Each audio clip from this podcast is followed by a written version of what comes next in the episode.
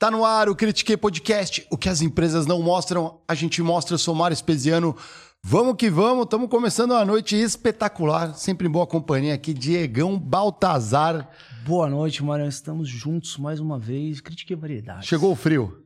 Chegou o frio, você vê que eu tô com três. Paramentado. Duas é três, galera. Eu sou friorento por natureza. Mas eu critiquei variedade, né, cara? Ontem É. a gente teve uma agenda de tecnologia, É. RH. Hoje a gente foi pro mercado financeiro. Poxa, Teve uma galera tem que aqui. teve uma galera de RH que me escreveu depois, curtiu muito o episódio e falou agradecer que vocês não falaram mal do RH, né? É bom, né? Ah, mas também a gente é polite, né? Polite, vai- a gente polite. também não vai. A gente critica, mas também tem que passar um paninho. Tem, né? tem passa onde, onde merece. Eu acho que o RH tem o seu valor, galera. e quem quer conferir o valor do RH tem que assistir de novo o episódio de ontem. É isso aí. Mas vamos falar de coisa boa, vamos falar do episódio de hoje. Sim, hoje a gente vai falar de mercado financeiro. É sempre uma agenda que eu gosto bastante, até porque a gente vai trazer é, hoje aqui a cofundadora de uma das poucas, se não a única research do mercado que é independente, né? Então eu vou trazer aqui a cofundadora da Nord Research. Ela é mestre em economia pela, pe- pelo INSPER e ela tem um livro que chama A Renda Fixa, que não é fixa. É assim que fala? Isso mesmo. Não é tão fixa Não assim. é fixa. Vai cantar. Marília Fontes, seja muito bem-vinda. Obrigado por ter aceito o nosso convite. Imagina. Obrigada, menino. Super obrigada pelo convite. Espero ajudar aqui de alguma forma a esclarecer. Legal. Antes de a gente falar da Nord, eu queria entender um pouco do teu começo.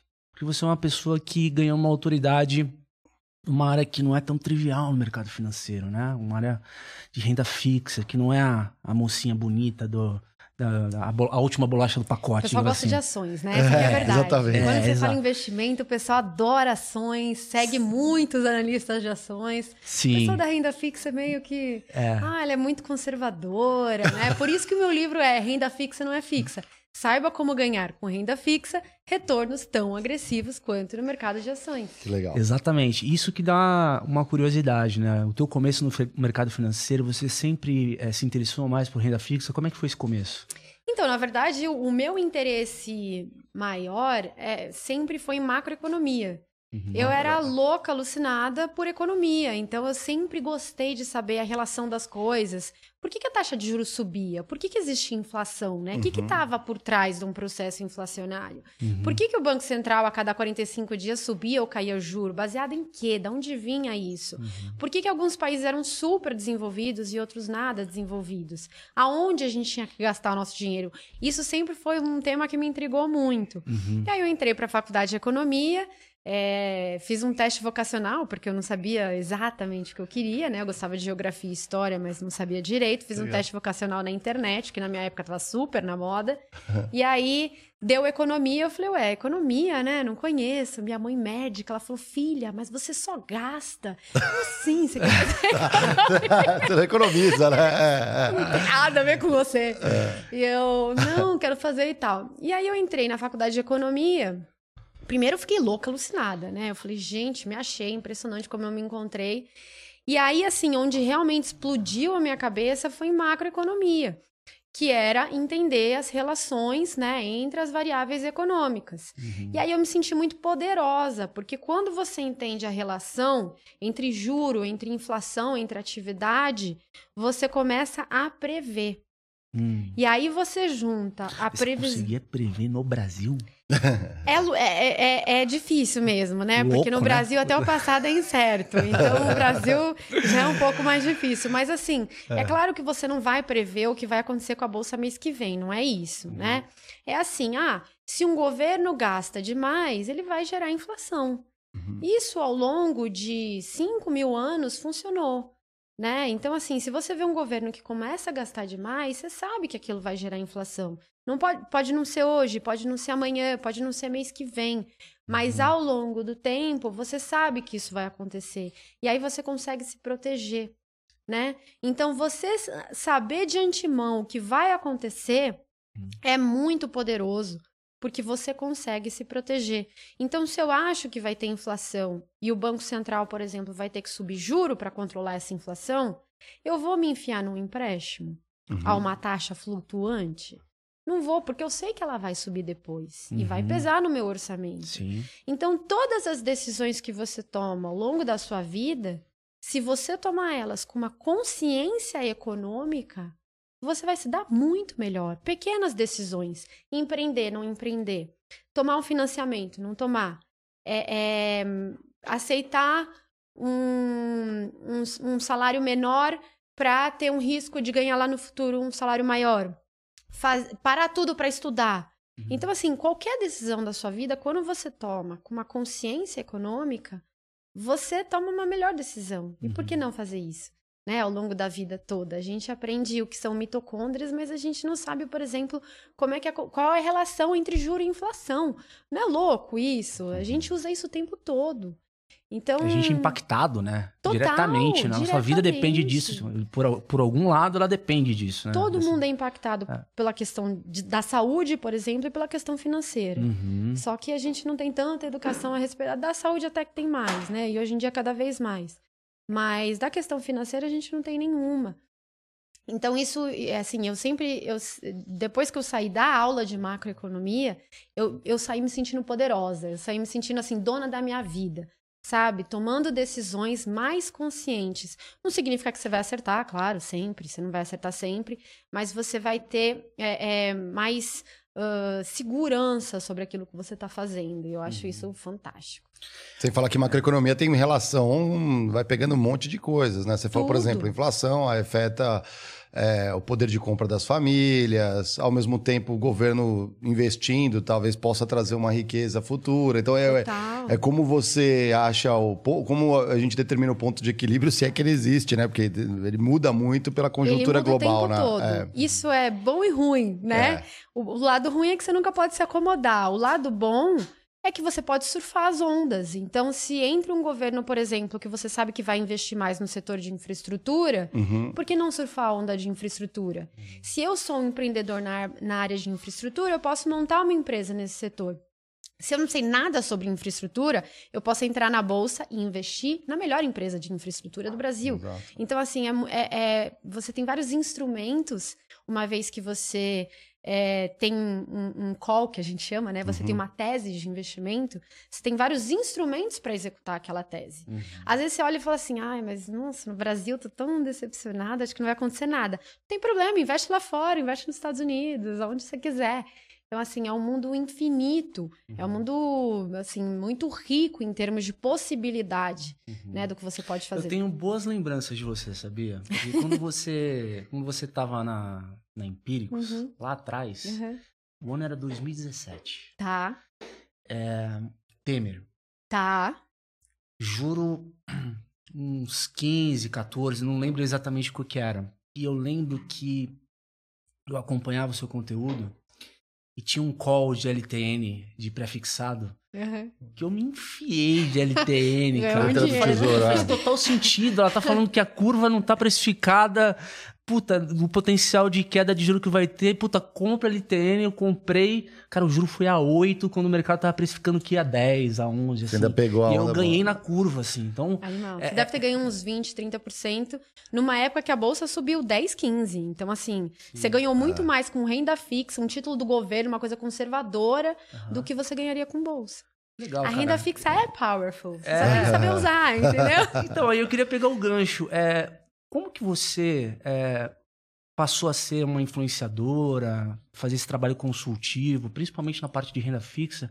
Como que você é, imaginou passar um conceito que parece que é simples, mas exige, assim, você deter conhecimentos ali que não não estão na mesa ali, não são automáticos, não é tipo o que vai subir hoje. Não, perfeito. É. Não tem nada mais difícil do que renda fixa. Essa que é a Uhum. verdade. As pessoas estão elas estão acostumadas a investir num CDB, numa poupança ou num fundo de renda fixa, é, sabendo muito pouco como funciona esse tipo de investimento. Quem é que acha que renda fixa com, se você compra um pré-fixado a 10%, você pode render 40. Quem é que acha isso? Ninguém acha isso. E renda fixa é aquela coisa, quanto mais você conhece, mais você vai vendo que ela é muito mais difícil do que investir em ações. Então, quando você sentir, nossa, renda fixa é difícil, significa que você está no caminho certo. Eu sempre falo isso para as pessoas. E quando elas começam a falar para mim, nossa, tá ficando complicado, eu falo, você tá no caminho certo. Uhum. Não desiste, porque você agora você entendeu o que pega. É. Mas assim, indo para minha história, que eu esqueci até de falar. É, foi o seguinte, quando eu tava no último ano, né, uhum. e eu uhum. tinha que escolher aonde eu ia estagiar. E aí apareceu um cara, X, na minha sala e falou assim: gente, é, tem uma vaga aqui onde eu trabalho. Era um colega nosso da escola, né? Ele uhum. era um ano mais que eu, já estava um quase veterano. se formando, um é. veterano. É. Falou assim: olha, tem uma vaga aqui na mesa de derivativos do Itaú Asset dos fundos Raia Alfa. Falei, nossa, que nome que legal. chique, né? nossa, sobrenome é, é sobrenome Raia Alfa. Top, Raia Alfa. Raia Alfa. Deve ser demais isso. Mega Blaster. Sei lá o que, que é. Cuidado, o patrimônio quero. do Abílio Diniz. É. Eu falei assim, eu acho que eu tenho que ir. É. Assim, na época, não sei também como é que era a época de vocês, mas assim, o tipo de entrevista que tava rolando nessa época era assim: ah, quantas bolas de golfe cabem nesse estúdio? Não, Sabe esse tipo de entrevista? E eu, eu já imaginei, eu falei, eu não vou passar em nenhuma, né? Porque imagina, não vou saber. Então eu falei assim, eu vou, me, eu vou aplicar para todas, e aí a que eu passar, eu passei. Aí veio esse cara falar dos fundos High Alpha, eu falei, bom, vou, vou aplicar, né? Mandei meu currículo, foi a primeira entrevista que eu fui. E aí cheguei lá, e esperando uma entrevista de bolinhas de golfe, né? Já, já olhando assim, já fazendo meus cálculos. Quando de repente ele, ele, ele fez assim: 99% da entrevista foi macroeconomia. Caraca. Que era a minha grande paixão. Legal. Aí eu me senti em casa, falei, ah, papapá, papapá, papapá, fui falando, fui falando. Aí o cara já me mandou para a próxima. E fui falando, fui falando e passei nessa entrevista. Então foi a primeira entrevista que eu fiz né? Legal. Agora, acho... a pergunta que não quer calar. O que é Raialfa? É. então, é. aí eu sentei lá, o dia que eu entrei na, na, na floor, é. foi no dia que o Brasil ganhou Investment Grade, em 2008, em julho de 2008. E eu estacionei lá, tava o Manteiga é, é, anunciando, né? Uhum. E eu subindo, a hora que eu cheguei, tava todo mundo comemorando porque eles estavam comprados em bolsa. Foi o high da bolsa.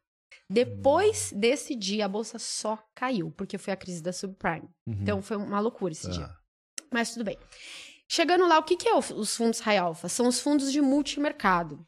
Os fundos de multimercado podem investir em qualquer ativo, bolsa, renda fixa, moedas, é, commodities, para tentar bater o benchmark, que é o CDI, né? A Selic. Uhum. Então, os gestores fazem vários movimentos, compram e vendem diversos ativos para render para os clientes mais do que o CDI.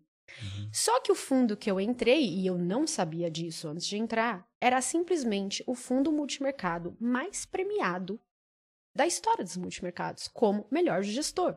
Uhum. Então eu cheguei lá, tinha uma equipe assim super sênior, e eu lá, assim, tipo, nossa, fundos Real, onde eu estou, que é tinha? derivativos Quantos e tal. Você tinha nessa? Eu tinha 24, Super acho. jovem, é. É. Hum. E assim, rapidamente eu entendi que eu tava num lugar mega diferenciado.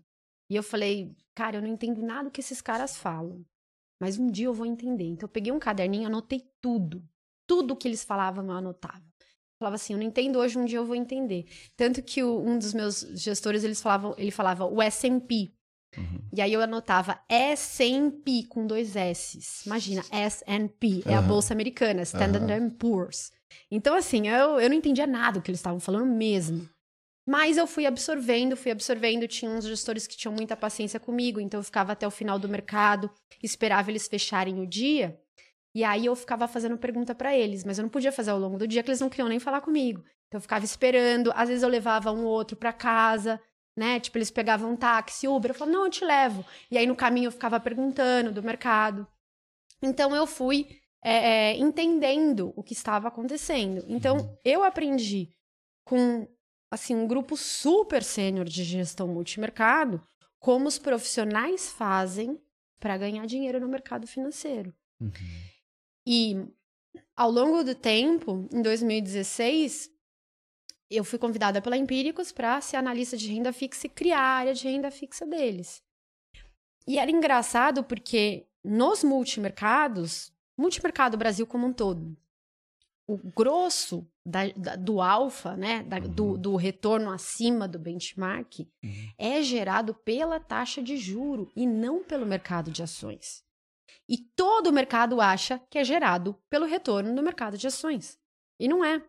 E quando eu fui ser analista da Empíricos, eu entrei lá e, tipo assim, todo mundo achava o máximo os analistas de ações. Eu falava assim, gente, não, vocês não, tipo, vocês estão perdendo, vocês não estão é. entendendo. A renda fixa pode gerar 30, 40, 50%, vocês não precisam né, focar em ações, está tudo bem com renda fixa. Uhum. Tanto que eu entrei em 2016, quando o juro estava 17%, pré-fixado, o IPCA mais estava IPCA mais 7,5%, e aí a gente pegou todo o ciclo de queda. É, eu escrevi meu livro, né? Renda fixa não é fixa. E aí tudo começou a acontecer. Acho que as pessoas começaram a achar aquilo super interessante. Legal. É, será que é porque simplesmente as pessoas olham o preço de face de um título e acham que a rentabilidade ela não é convidativa, que nem um, po- potencial de crescimento de uma ação? É falta de conhecimento mesmo, às vezes, né? Eu acho que é falta de conhecimento a respeito de uma, de uma coisa assim super específica, que é a marcação a mercado. Ah, legal. Certo. Hum. né? Você acha que se você comprar um título, você tem que levar ele a vencimento. Então, você compra um título que vence em janeiro de 2025, Uhum. você acha que você tem que carregar ele até janeiro de 2025. Mas não. É. Você pode vender ele no mercado secundário e transacionar comigo, com ele, com todo mundo aqui, a qualquer momento. Uhum. E ele vai ter um preço. Né? Isso. Então vamos supor que você comprou um título pré-fixado a 10%, né? Que vence em janeiro de 2025. Ou janeiro de 2029. Vai, vamos pegar um vencimento mais longo. 10% ao ano. É. 10%, 10% ao ano. O que, que vai acontecer? Nessa época aqui, a taxa justa, né? De acordo com inflação, atividade, tal, tal, tal, Uhum. é 10% ao ano. Vamos supor que a inflação veio super baixa. E a partir de agora, o mercado precifica que a taxa justa para esse mesmo vencimento é 5% ao ano. O que, que vai acontecer? O seu título, a partir de hoje, vai passar a render 5% e não mais 10%, pelo efeito de marcação a mercado. Uhum. E aí vocês vão falar para mim, mas Marília, para onde vai o meu dinheiro? Porque eu ia render 10, né? Então no final eu ia ter muito mais. É isso. O que acontece é que toda a diferença entre os 10% que você ia render e os 5% que você passa a render hoje caem imediatamente na sua cabeça. E você fica com uma bolada e a partir de agora você rende menos. Só que em cima de uma bolada. Uhum. Então, se eu vejo outra coisa que é melhor naquele momento, ao invés de um título de renda fixa, uma ação, um fundo, Uhum. alguma coisa, eu posso simplesmente vender, colocar essa bolada no bolso, 30, 40, 50%, e comprar outra coisa. Ou Isso. investir, ou em comprar um apartamento, enfim. Sim. O dinheiro é seu, né? Uhum. Aquele título vale mais. E a mesma coisa acontece se as taxas de juros sobem. Você, é, você comprou a 5%, a inflação subiu, as taxas passam a ser 10%. Você vai, a partir de agora, render 10% até o vencimento do título. Mas você perde um dinheirão. Então, se eu quiser vender antes do vencimento, eu vou ter prejuízo, mesmo num título público. Uhum. Então, recentemente, a gente teve um ciclo gigante de alta de juros, né? A Selic Uhum. estava 2%, que nem se falou, Ah. e foi para 13,75%. O que, que aconteceram com os títulos pré-fixados? O ano passado, o ano retrasado, perderam 10, 20, 30%. E tinha um monte de gente que tinha comprado pré-fixado IPCA+, achando que era conservador, precisou do dinheiro, precisou vender antes do vencimento Hum. e percebeu que tinha um grande prejuízo na carteira de E quanto maior maior o prazo, mais risco, né? Exatamente. É. Para você ter uma ideia, um título de um ano, se a taxa sobe 1%, ele cai 1%. Um título de 10 anos, se a taxa sobe 1%, ele cai 10%. Uhum. Então, é proporcional, né, Uhum. ao prazo médio. Nossa. Então, quanto mais longo, mais risco. E aí, é, a gente trazendo agora para o contexto do país. Eu te contei aquela história lá da, do meu momento no, em 2017. A economia brasileira, por um, por um motivo específico da época, vinha numa trajetória de queda da taxa de juros, né? Você acha que existe uma semelhança com aquela época? Existe uma tendência agora da queda da taxa de juros? Como é que você vê aí ah, os ativos de renda fixa performando? Acho que sim, acho que tem, de certa forma, uma semelhança. Naquela época, É, a gente teve o governo Dilma, né? Que era um Uhum. governo que gastava em média, é, crescia em média os gastos 6% acima da inflação. Né? E aí as taxas de juros começaram a subir, porque o mercado imagina, Lógico. antecipou que se o governo gastava muito, ia gerar muita inflação. 2015 a inflação bateu 10,67 Uhum. e as taxas de juros bateram 17%, Uhum. né? Quando entrou o Temer, a primeira coisa que ele fez foi o teto de gastos. Uhum. E isso que permitiu que as taxas de juros pudessem cair. Uhum. Porque aí ele falou assim: olha, acima daqui eu não posso gastar, eu não posso contratar funcionalismo, eu não posso reajustar salário. Tinham todos os gatilhos, e aí os gastos iam cair, e aí o mercado começou a se animar e cair as taxas de juros, né? Então, e- o- o- a âncora fiscal foi o que permitiu que o mercado reduzisse as taxas de juros. Quando o Lula foi eleito recentemente, o mercado voltou ao mesmo filme. Então, ah, ele vai entrar e vai fazer uma política de aumento de gastos públicos. Isso vai gerar inflação, então vamos aumentar o juro. Uhum. Só que qual foi a grata surpresa? O Haddad entrou lá e falou: não, eu vou fazer um arcabouço. fi-" Porque antes ele falou assim: eu vou tirar o teto de gastos. Uhum. Aí o mercado panicou: ai meu Deus, vai tirar Meu o Deus, teto de né? gastos? Vai gerar demais, é. inflação, vai gastar demais, vai gerar inflação, vai aumentar a taxa de juros. Aí ele falou assim: não, não, eu vou tirar o teto de gastos, mas eu vou propor um novo arcabouço fiscal, né? Então, ele propôs um novo arcabouço fiscal, e quando ele propôs o arcabouço fiscal, foi o raio da taxa de juros. Foi o ponto de máxima. As taxas de juros começaram a cair.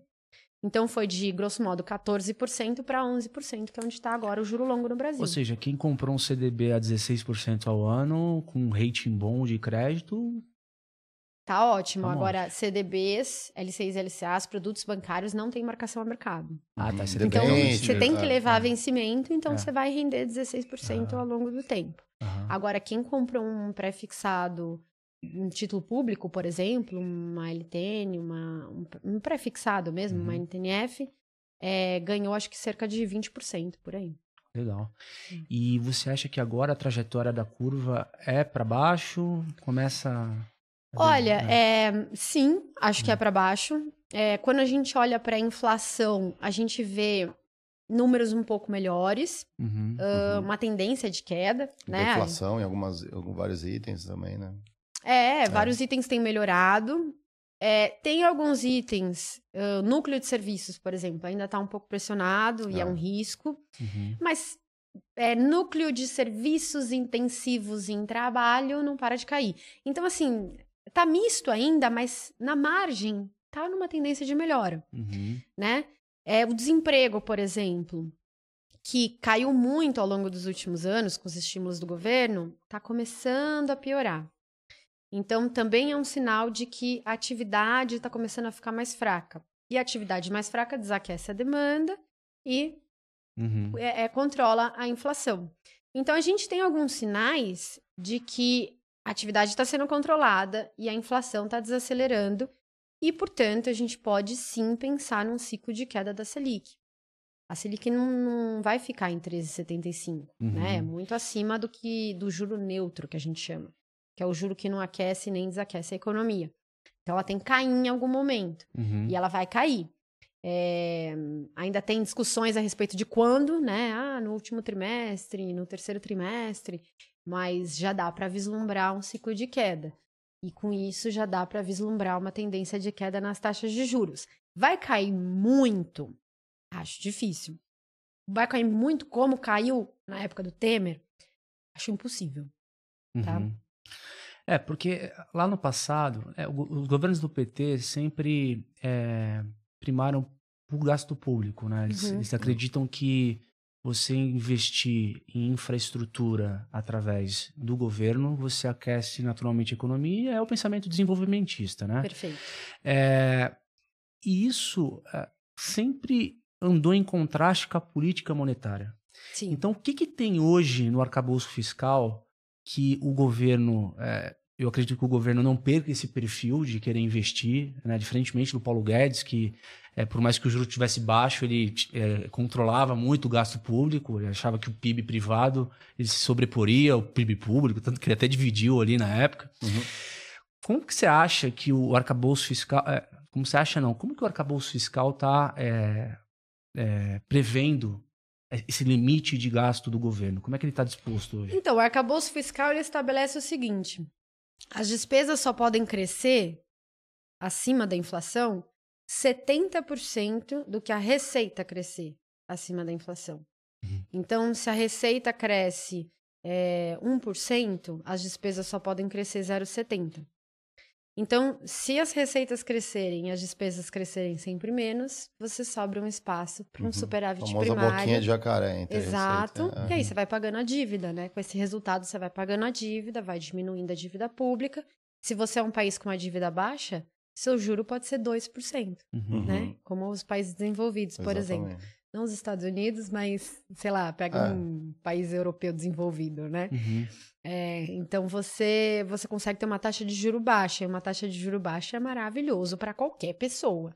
Né? Você quer fazer um financiamento de uma casa própria? Imagina pagar 2% de juro num financiamento. Uhum. Você quer comprar um carro, uma geladeira? Imagina pagar um juro baixo. Você quer montar um negócio e pegar um empréstimo para montar o seu negócio, para financiar o seu negócio. Imagina ter um juro de 2% ao ano, né? Maravilha. É, é. Então, assim, o juro baixo ele aquece muito a economia, uhum. né? Então. A ponto de deixar o mercado disfuncional, né? Porque o... Ao ponto de fomentar algumas bolhas, é. com certeza. Uhum. Com certeza. E, e, tem problemas, às vezes, para trazer investimento internacional. A gente tá, você falou muito bem, a gente ainda está em desenvolvimento. Uhum. A gente tem que gastar em vários setores ainda para estabelecer uma boa infra, né, o país girar. Ou seja, a gente, nessa equação a gente ainda vai ter. O governo tem o poder de emitir os papéis, emitir moeda. Vai lançando. Só que aí, por outro lado, vai puxando a inflação. Nosso Exato. poder de compra diminui. diminui. É esse, que é esse Tetris mágico, esse quebra-cabeças que é sempre um, uma questão. Se a gente investe é, em infra ou um pouco mais em trabalhar o nosso produto, que a gente tem uma ainda uma característica muito exportadora. A gente uhum. pouco manufatura as coisas ainda no Brasil. Perfeito. Tem um espaço. Uhum. É, você vê, nesse momento, é mais interessante deixar um juros ainda atrativo para o capital internacional ou um equilíbrio mais para trabalhar o que a gente tem dentro? E não importa se a gente vai emitir papel e tudo mais para comprar, para poder custear isso e a inflação é controlada melhor de, num segundo momento? Não, é, não existe esse trade-off. É. Parece que existe. É, eu tenho sempre essa. Mas não existe. Uma inflação alta, ela é prejudicial em todos os sentidos. Não tem uma característica da inflação alta que é benéfica. Vocês já ouviram. Deixa de consumir, né? É não tem, né? É imposto direto para quem é mais pobre. É, Vocês já ouviram falar da época de hiperinflação do Brasil? Sim, a gente sim. não viveu isso, né? É, viveu um pouquinho. Eu, tô mais... é, é, assim, eu era uma criança. É, eu era criança, não vivi como. Pois é. é, a minha mãe fala que ela chegava no supermercado e não tinha fralda para mim. Não, assim, os supermercados eles eram completamente desabastecidos. É, o pessoal chegava, recebia o salário e já ia comprar, e, né? E saía é. correndo para comprar. Por isso que criaram um freezer, né? Porque você precisava estocar alimentos. Legal. E, e assim, quando você chegava, não, não tinha mais. E, e, e, todo dia tinha uma época que a, a pessoa do supermercado passava é, é, recolocando preço nas coisas. Imagina você viver numa sociedade assim. Você, como empresário, você não investe Uhum. Você não contrata. Não tem você... previsibilidade nenhuma. Zero previsibilidade. Zero. O que, que você faz se você tem dinheiro num país como esse? Uhum. Você investe e se protege da inflação. Né? Ou financiando o governo, ou inclusive mandando dinheiro para fora, porque você tem medo que o governo não te pague. Uhum. Então, assim, parece que tem um trade-off, mas você não consegue viver num ambiente de hiperinflação. Os ricos se protegem investindo o dinheiro que eles têm. Os pobres não se protegem. É, é socialmente é devastador um ambiente de hiperinflação. Para crescimento, é a pior coisa que pode acontecer porque nenhuma empresa contrata. Porque ela não sabe quanto ela vai pagar. Uhum. Porque depois tem os é. reajustes, ela não sabe se ela vai quebrar ou se ela não vai quebrar. Uhum. Não tem como tomar um empréstimo também, porque às vezes, dependendo da equação, o juros está alto, ela vai falar assim, cara, não vale a pena. Não vale a pena. Como é que eu vou tomar um empréstimo que eu tenho que pagar mil por cento? É um ciclo vicioso, é um ciclo vicioso. É complexo mesmo, porque é sempre um, um cobertor curto, né? Que você tem que achar uma equação ali para poder dar um rumo para o país crescer, né? Agora, outra, outra máxima, outra pergunta que sempre chega, principalmente quando vem essa, essa história de, de debate do arcabouço fiscal, o teto de gastos. Os caras pintam uva e, e, de vermelho e chama de morango, né? essa, que é, essa, que é, essa que é a grande verdade, né? É, dívida pública. Uhum. Que é dívida pública, puta, Brasil tem uma dívida pública alta, que não sei o quê. Veja só o Japão. O Japão tem cento, lá vai porrada por cento da dívida é. versus PIB. Por que, que o Brasil não pode ter também? A Itália tem 200% então, isso, isso é uma PIB, pergunta é. que não, é, uma pergunta é, real. é, recorrente. Claro. Por que, que o Brasil precisa manter esse, essa dívida PIB em torno de 70%, 80% e o Japão pode ir até 200%, até 150%? Não, perfeito. Porque sabe qual é a taxa de juro do Japão? Zero. É negativa, às vezes. É, é, é, Quanto que ele paga por mês para carregar a dívida dele? Quase nada. É. Quanto a uhum. gente paga com uma dívida PIB de 70%, 80% do PIB, quanto que a gente paga? Nossa Selic é 13,75%. Uhum. Então, assim, o quanto a gente paga por mês para carregar a nossa dívida é muito maior do que quanto o Japão paga, do que quanto os Estados Unidos pagam. o investidor no Japão ele vai preferir muito mais a economia real ali do que. É, é entendeu? um rentista, existe um, né? E existe é. um modelo estatístico para poder é, dizer o, o, que é, o que é adequado para cada país do ponto de vista de porcentagem? Tem, mas a verdade é que é muito mais um, arte do que ciência. Uhum. Porque assim, qual é o tamanho da sua dívida PIB que os investidores começam a achar que não você não vai conseguir pagar? Essa, essa pergunta não é fácil de ser respondida, né? É, e não tem uma linha, tipo assim, ah, não, 79% de dívida PIB eu consigo, 81% eu já quebro. Tipo, não, não é uma linha, né? Assim, é um processo. Uhum. Então, muitas vezes mais importante do que você ter uma dívida PIB de 75, 70, 80, 85 é você mostrar para os investidores que financiam a sua dívida PIB, né? Todos nós aqui, através de diversos produtos que a gente nem imagina, uhum. por exemplo, previdência. É, é você mostrar para os investidores que a trajetória da sua dívida é cadente. Então, ela pode até partir de 90, mas aonde ela vai estar o ano que vem? E o ano depois disso? E o ano depois disso? Né? Se você mostrar que é cadente, você tem o mercado aceita, né? Uhum. Então é isso que você tem que mostrar. E eu acho que o arcabouço é isso, querendo ou não, né? Você mostrar que vai demorar um pouquinho mais do que o teto de gastos, mas a trajetória é cadente. Foi por isso que o mercado melhorou. Uhum. E Agora, se eu te falar, continuando a tua história, vamos voltar para a história da Marília agora, uhum. né?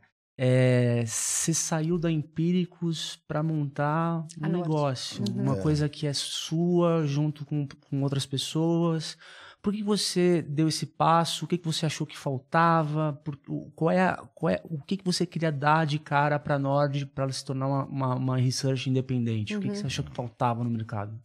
Ah, eu acho que depois de um tempo, assim, de de você trabalhar muito para os outros, você começa a ter ideias, né? Uhum. Assim, ah, se eu fosse fazer, eu faria diferente isso. Se eu fosse fazer, eu faria diferente aquilo. Uhum.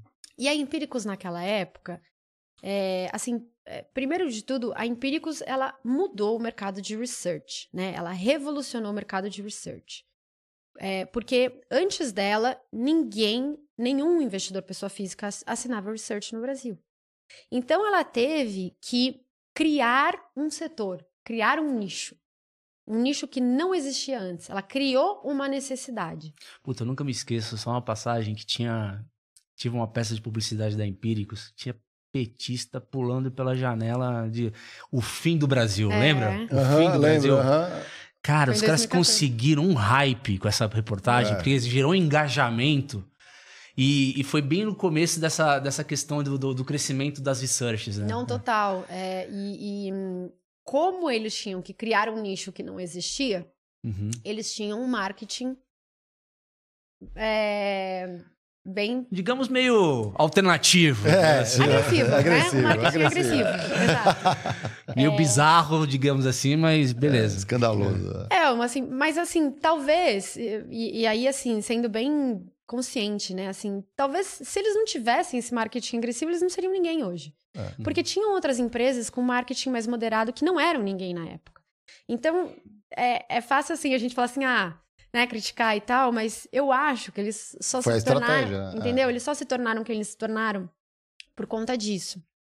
Mas depois, a gente eu, eu vim do mercado financeiro, né? Não é que tipo eu era outra coisa e passei a atuar nesse business. Ou é, eu, eu trabalhava com marketing e entrei nesse business. Não, eu sempre fui do mercado financeiro, eu trabalhei em lugares assim excepcionais. E, e para mim essa questão da ética, da moderação na linguagem, Uhum. que eram inclusive regras, né, da CVM, eram muito importantes para mim. e Eu valorizava muito. Uhum. E na época eles tiveram uma briga com a CVM, né? Eles se, descada- se descredenciaram do legislador. Hum. E a gente achou que isso era de alguma forma um risco pra gente, né? Como né? se o médico descredenciasse do CRM, não sei. E aí a gente falou assim: ah, quer saber? A gente quer fazer as coisas do nosso jeito. Mas a grande verdade é que a gente só pôde triunfar nesse caminho moderado porque alguém foi lá e fez um marketing estridente e tornou o business conhecido, né? Uhum. Então, assim, eu sou muito grata é, a todo o tempo que eu passei lá. E depois eu decidi fazer do meu jeito, com a minha carinha, né? Eu meus sócios com a nossa carinha, todos eram do mercado financeiro. Então a gente tinha essa coisa da linguagem moderada, é, do, do, do- a, gente, a gente é muito técnico, né? São bem sóbrios, assim. Eu- muito eu, eu, sóbrios, conheço muito técnicos. vocês. A É. gente, assim, a gente leva muito a sério. A gente sabe, pô, quanto, quanto é difícil uma pessoa confiar o dinheiro dela na sua mão, né? Você tem que ser muito técnico, você tem que ser muito responsável. Uhum. Então esse é mais o nosso jeito. E eu achei que a Nord ficou com essa cara, Uhum. né? Hoje, a- hoje a nossa marca ela representa a sobriedade. Uhum. E eu acho que isso é muito importante.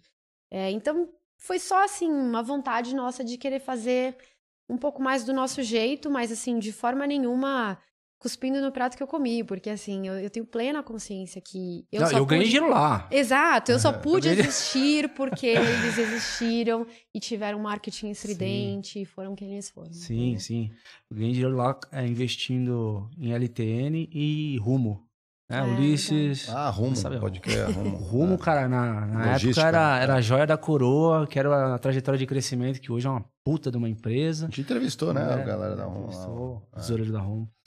Mas é engraçado porque esse, esse mercado de research, ele nos últimos anos ele passou por uma consolidada importante, né? Uhum. Então você pega ali as, as grandes corretoras, os grandes bancos, fazendo aquisições de- dos players que haviam ali ditos independentes, né? Uhum. E vocês ficaram no meio dessa avenida, assim, meio Uhum. que aqui, ali. Cara, sobrou alguém além de vocês? Não. Só pra, só pra Não entender. sobrou. Não sobrou. Todos os nossos concorrentes da época foram comprados. A Empíricos foi comprada Uhum. pela, pelo BTG, a Suno Uhum. pela XP, a Levante pela XP. A, A Isinvest pela Nubank, né? É, mas É. aí são corretoras, né? É. Acho que não era um Ah, research. É. A Monet, A Monet eu pela não conheço. É, a também, moneda da, da IKI. DQI. É. Hum.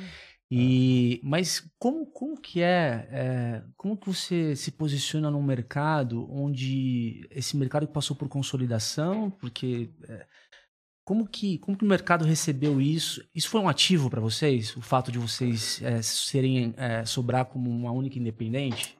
Vocês jogaram isso a favor de vocês? É, porque isso é... Acho que sim, de uma certa forma. Assim, a gente conversou com muita gente, né? Chegou uma hora que a gente era a última bolacha do pacote e todo mundo queria conversar com a gente. Mas eu, eu acho que para você juntar, tem que fazer sentido para os dois lados, né? Assim, principalmente, o que, que eu vou oferecer para o meu cliente de melhor se eu estiver dentro de uma corretora? E aí, quando você começa a negociação, é tipo assim, tá, mas o que, que eu não vou poder falar se eu tiver dentro desse ecossistema de vocês? Ah, você não pode falar sobre isso, você não pode falar sobre aquilo, você não pode. Tipo assim, Muita perde restrição. propósito. É. Ou o então ter que falar sobre alguma Ou coisa. ter que falar, né? É, empurrando um produto interno, que é natural, né? Assim, É. não, não faz sentido pra gente. E até regras de legislação mesmo. Por exemplo, é, se a empresa está fazendo uma emissão, né, um IPO, por exemplo, Aham. eu não poderia falar do IPO que a empresa que me comprou está fazendo, porque seria um conflito de interesses, claro. Né? Eu teria o interesse. Você não vai falar que o IPO vai dar ruim. Exato. é, Como é, que eu, po- eu posso falar que o IPO vai ser ruim? Sim. é. Ah, não pode. Ah, então não faz sentido. Não faz sentido de eu existir. Então, assim, é, pra gente não fez sentido na época. Uhum. E a eu acho que a gente foi para um rumo diferente dos concorrentes, né? Os concorrentes é, foram mais para um rumo de research, curso, é, influência, alguma coisa assim. É, ou corretora, né? Vários montaram a sua própria corretora. A gente foi mais para o rumo gestão de patrimônio. Então, é um rumo diferente que até é, faz mais sentido você não ser ligado a nenhuma corretora. Porque quando você é um consultor CVM, você pode estar ligado em qualquer corretora. E a gente está ligado em várias. Uhum. Então, vamos supor que você chega para mim e fala assim, ó, Marília, o que, que você acha da minha carteira? Ah, pô, acho que a gente pode mudar isso e tal, vamos, né? Vamos fazer isso e tal, agora tá bom pra bolsa, não tá bom pra bolsa, é, seu nível de risco e tal, beleza. Qual corretora a gente vai executar isso? Eu vou executar na que for melhor pra você, na que tiver as melhores taxas, na que tiver o melhor produto. Se amanhã for outra, eu saio de uma e vou pra outra. Uhum. E quem me remunera é você, não é a corretora, eu não ganho por comissão. Uhum. Então a gente achou que isso fazia mais sentido pra gente, né? Uhum. E a gente foi descobrindo também ao longo do tempo que o nosso cliente era um cliente um pouco diferente das outras researches. Era um cliente, a gente até viu uma pesquisa da. Ah, não lembro o nome da empresa agora. Era um cliente com maior grau de escolaridade e um patrimônio mais alto. Hum. E eu acho que tem tudo a ver com como a gente se posicionou, né? Com essa linguagem mais sóbria, credibilidade e tal. Então, eu, eu acho que pra gente não iria funcionar esse esquema, né? Pra gente é outro esquema. Uhum. É um esquema de gestão de patrimônio, para isso tem que ter credibilidade, né? Você precisa ser muito técnico, Uhum. é, é um outro tipo de cliente, é um cliente com maior escolaridade. Então, assim, a gente foi pro nosso nicho, assim. Uhum.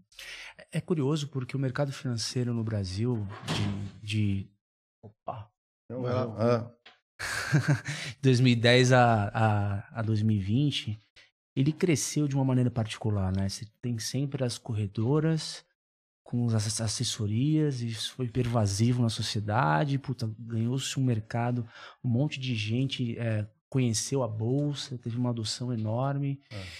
Diferente um pouco dos Estados Unidos, né? Porque os Estados Unidos ele tem aquela muito, é, tem muita cultura do planejador financeiro, Uhum. né?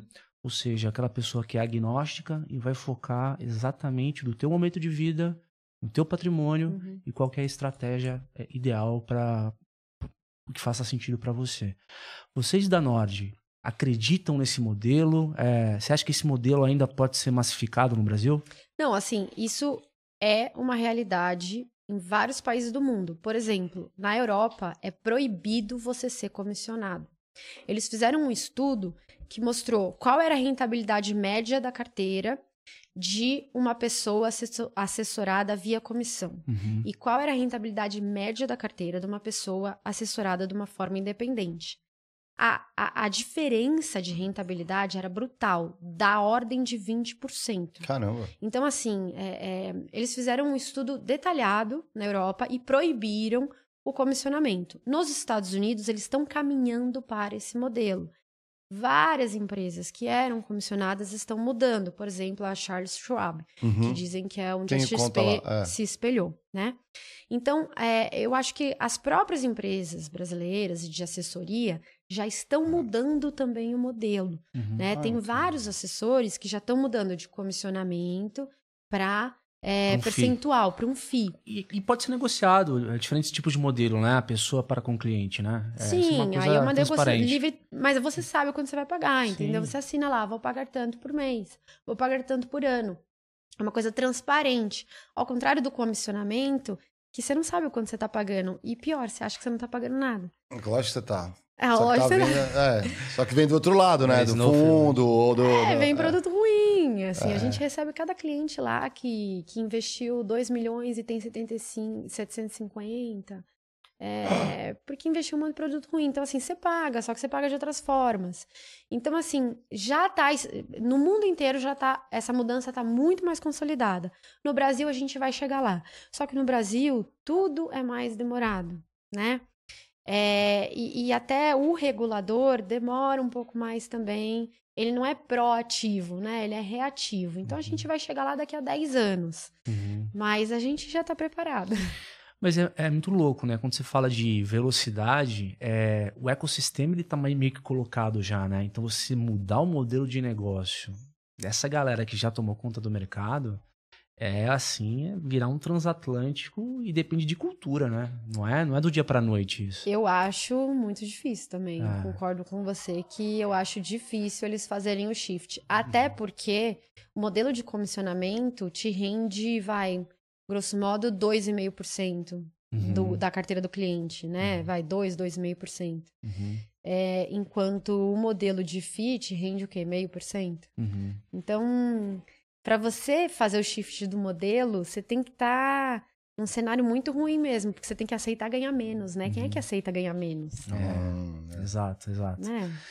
É, é um cenário que. Só vai fazer Por se você eu- for minha obrigado. pergunta, entendeu? Puta, vai massificar? Tem várias barreiras de, de pra, pra isso acontecer, né? Só É, um mas tempo- eu acho que vai, porque vai chegar uma hora que vai ser impossível. É que nem o bancão.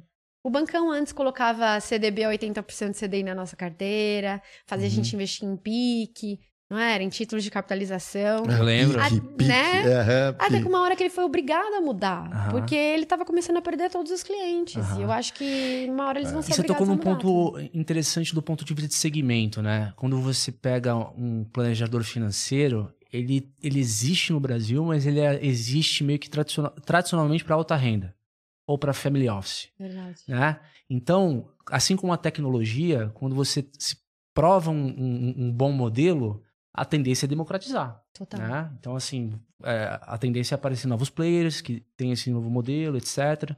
Então, é bem interessante esse movimento. É, eu ia perguntar uma outra coisa. Tem alguma coisa pra perguntar? Não, manda lá. Pode mandar. É, meu Deus do céu. Na parte de ações, né? O que eu vejo é que lá no começo de 2010, é, em 2010, o mercado financeiro não tinha tantos produtos. Desculpa, renda fixa. Não tinha Uhum. tantos produtos. Sim. Então era, o- era, o, era o papai e mamãe ali, você comprava título do governo, no máximo um CDB. E aí eh, houve um bull market violento até eh, querendo ah, dois anos atrás. aí, Uhum. né? Então a renda variável surfou uma onda muito boa. O que está acontecendo? O que, que eu tenho percebido? Quando agora a, a bolsa teve uma queda, o mercado, por, por uma pela maturidade que conquistou é, em produtos financeiros, tem criado uma variedade muito grande de produtos de renda fixa. Uhum. É, qual que é a sua avaliação desses produtos? Tem coisa boa hoje para investir? O que, que tem de novo hoje no mercado que não existia no passado? Não, tem, tem muita coisa boa. É, é verdade, você. Na verdade, sim, o que você mudou foi o acesso, né? Ah. é, das pessoas, do pequeno investidor, a esses outros tipos de produto, porque os produtos sempre existiram. Quer dizer, alguns produtos são novos, por exemplo, ETF e LFTS11, uma Uhum. ETF de Tesouro Selic que você pode comprar na bolsa, né? Isso aí acabou de lançar. Hum. Mas, assim, fora isso, é, quais são, grosso modo, é, qual, qual que é o, joguinho da renda fixa, né? O jogo da velha da renda fixa. Pensa assim, você tem três emissores Uhum. e três indexadores. E aí você faz a combinação entre eles para ver os produtos. Quais são os três emissores? Você tem o governo, né? Títulos públicos, você tem as empresas e você tem os bancos. Então, governo, empresas e bancos. Quais são os indexadores? Você tem os pós-fixados, Tesouro Selic, CDB a 100% CDI, Uhum. pré-fixados, uma taxa fixa, e o IPCA+. A hora que você junta os três, você tem todas as combinações de todos os produtos de renda fixa. Então, ou ele é do governo e é pós-fixado, ou ele é do governo e é pré-fixado, ou ele é do governo e é indexado. Uhum. Ou ele é da empresa, e é pré-fixado, As entendeu? debentures. As debentures, Ah. né? São títulos de empresas. Uhum. Né? E geralmente eles são pós-fixados ou IPCA+. Então, você vai fazendo todas as combinações do jogo, Uhum, sabendo esses três, né? uhum. E aí, ah, se é do governo, eu não preciso analisar o balanço do governo. Né? O governo é o emissor mais seguro que tem. Uhum. É, algumas pessoas até me perguntam por quê? Uhum. Porque o governo, se está vencendo algum juro de algum título e precisa pagar, ele pode A, aumentar os impostos. As empresas não podem. A, B, emitir dinheiro. As É, empresas as não empresas podem. não estão. É. É, C, pegar empréstimo com a FMI, as empresas não podem pegar. Então, assim, ele tem muito mais recursos para pagar o juro do que as empresas. Então, ele é mais seguro. Uhum. É, então, você vai escolhendo, né, nesse, nesse xadrez aí, você vai escolhendo. Ah, eu quero não correr risco nenhum, então eu vou pegar o governo e o pós-fixado, porque o pós-fixado você nunca tem chance de perder, né? Você vai sempre render um valor positivo. Uhum. Por exemplo, perce- por que, que todo mundo gosta da poupança? Porque a poupança é um pós-fixado. Ela Uhum. rende sempre um valor positivo. Né? Mas tem outros pós-fixados que, além de serem pós-fixados, rendem mais. né? Então, por exemplo, Tesouro Selic. Então, você vai, você vai escolhendo é, e vai fazendo as suas escolhas. Ah, não, aceito correr um pouco mais de risco. Vou pegar, ao invés de, um- de um Tesouro Selic que rende 100% CDI, vou pegar um CDB de um banco médio que rende 105% de CDI. É um banco bom, acho que o balanço é legal e, e rende 5% a mais, legal. E aí você vai tomando as suas decisões, baseado em quanto risco a mais eu quero correr, para ter aquele retorno a mais, e se eu acho aquilo razoável, Uhum. tá? É, e, e hoje em dia, eu acho até que com esse processo de educação financeira, as pessoas conseguem entrar numa corretora, né? E ver, ah, então tem aqui os títulos do governo no Tesouro Direto, tem aqui CDBs LCIs e LCAs, né? Ou Uhum. letra financeira, dos bancos, alguns têm garantia do FGC, e tem aqui as debêntures CRIS e CRAS das empresas, e aí eu vou montar a minha carteira baseado nesse Você nesse tem mapa acesso aqui. a todo esse menu que o mercado está oferecendo e aí você faz um trabalho de filtro e de acordo com, com o que você recomenda e aí para o público de vocês, ó, eu recomendo que vocês é, ó, prestem atenção nesses, produtos. Mais ou Então, como é que eu tomo decisão? Tá. Tem três decisões que você tem que tomar. É tudo uma tríade, Aham. percebeu, né? É tudo uma É. tríade. Tem três decisões que você tem que tomar e tem uma ordem certa. Você não pode tomar a terceira decisão antes da primeira. Tá? Tem uma ordem que você tem que seguir. A primeira decisão é qual o indexador que eu quero. Eu quero um pós-fixado, eu quero um pré-fixado, eu quero um indexado à inflação. Cada um desses indexadores se comporta de uma maneira totalmente diferente dado o cenário macroeconômico. Então, tem indexador que ganha quando os juros sobem. Tem indexador que perde quando os juros sobem. Tem indexador que ganha quando o juro cai. Tem indexador que perde quando o juro cai. Então, primeira coisa, você tem que estar no indexador certo. Porque senão você vai perder dinheiro. Como é que eu sei o indexador certo? É eu tenho que olhar o cenário macroeconômico. Qual parte do ciclo eu tô? Na parte que os juros sobem ou na parte que os juros caem? Uhum. E aí eu tenho que olhar a inflação, atividade, tudo mais. Essa é a primeira decisão. Uhum. A segunda decisão é, mas qual vencimento? Porque eu posso estar num indexador, num pré-fixado curto ou longo. E às vezes o pré-fixado curto cai e o pré-fixado longo sobe. Então, tem que escolher o vencimento também. Terceira decisão. Tá bom, eu quero um pré-fixado longo. De quem? Do governo, de um banco ou de uma empresa? Hum. E aí eu vou ver quanto está pagando a mais o banco e a empresa em relação ao que o governo está pagando e se eu acho que vale a pena ou não. Por exemplo, em 2020, para você investir num banco ou numa empresa, eles estavam pagando quase nada a mais que o governo. Estavam pagando quase a mesma coisa que o governo pagava. Uhum. E você estava correndo um risco cavalar. Uhum. Aí as taxas de juros subiram, deu a crise de crédito por conta das lojas americanas. Uhum. Aí as taxas explodiram. Quem estava em crédito privado Uhum. Lascou. se É. lascou. Então É. tem que acertar também qual que é o emissor do momento. Uhum. Então você tem que tomar três decisões nessa ordem. Olha o cenário, escolhe o indexador, escolhe o vencimento e escolhe o emissor. E é interessante como é, atrás de todos esses produtos existe a curva de juros que o mercado simula, né? Ou o mercado precifica, né? E é Uhum. baseado nesse cenário macroeconômico da simulação dessa curva é que os ativos aqui vão performar de maneira diferente. Perfeito, é isso. Interessante. Legal. Exatamente isso. E, e quando a gente fala, a gente sabe que a bolsa de valores ela também tem uma correlação com essa trajetória dos juros, digamos assim, né? É meu próximo livro. Ah, Ah, é? é? Chama Renda Fixa é a Mãe da Bolsa. Ah, Ah, é. ah, que E é uma correlação clara, cara? Conta um pouco disso pra gente. Crystal Clear. Ah, É a maior. é muito É engraçado isso, porque eu, assim, quando, quando eu, eu achava que ia ter um ciclo de alta nas taxas de juros, eu ficava assim, né? Tipo, pro pessoal de bolsa, a gente sai, sai. Eles, não, bolsa pra longo prazo, eu sai, sai, né? Porque, tipo assim, vai prejudicar. Não adianta, não adianta. Você vê um gráfico histórico, você plota um gráfico histórico, bolsa versus taxa Selic. Você vai ver que eles são inversamente proporcionais. Quando o juro sobe, a bolsa cai. E fim de papo. Fim de papo. Não adianta você querer ser herói.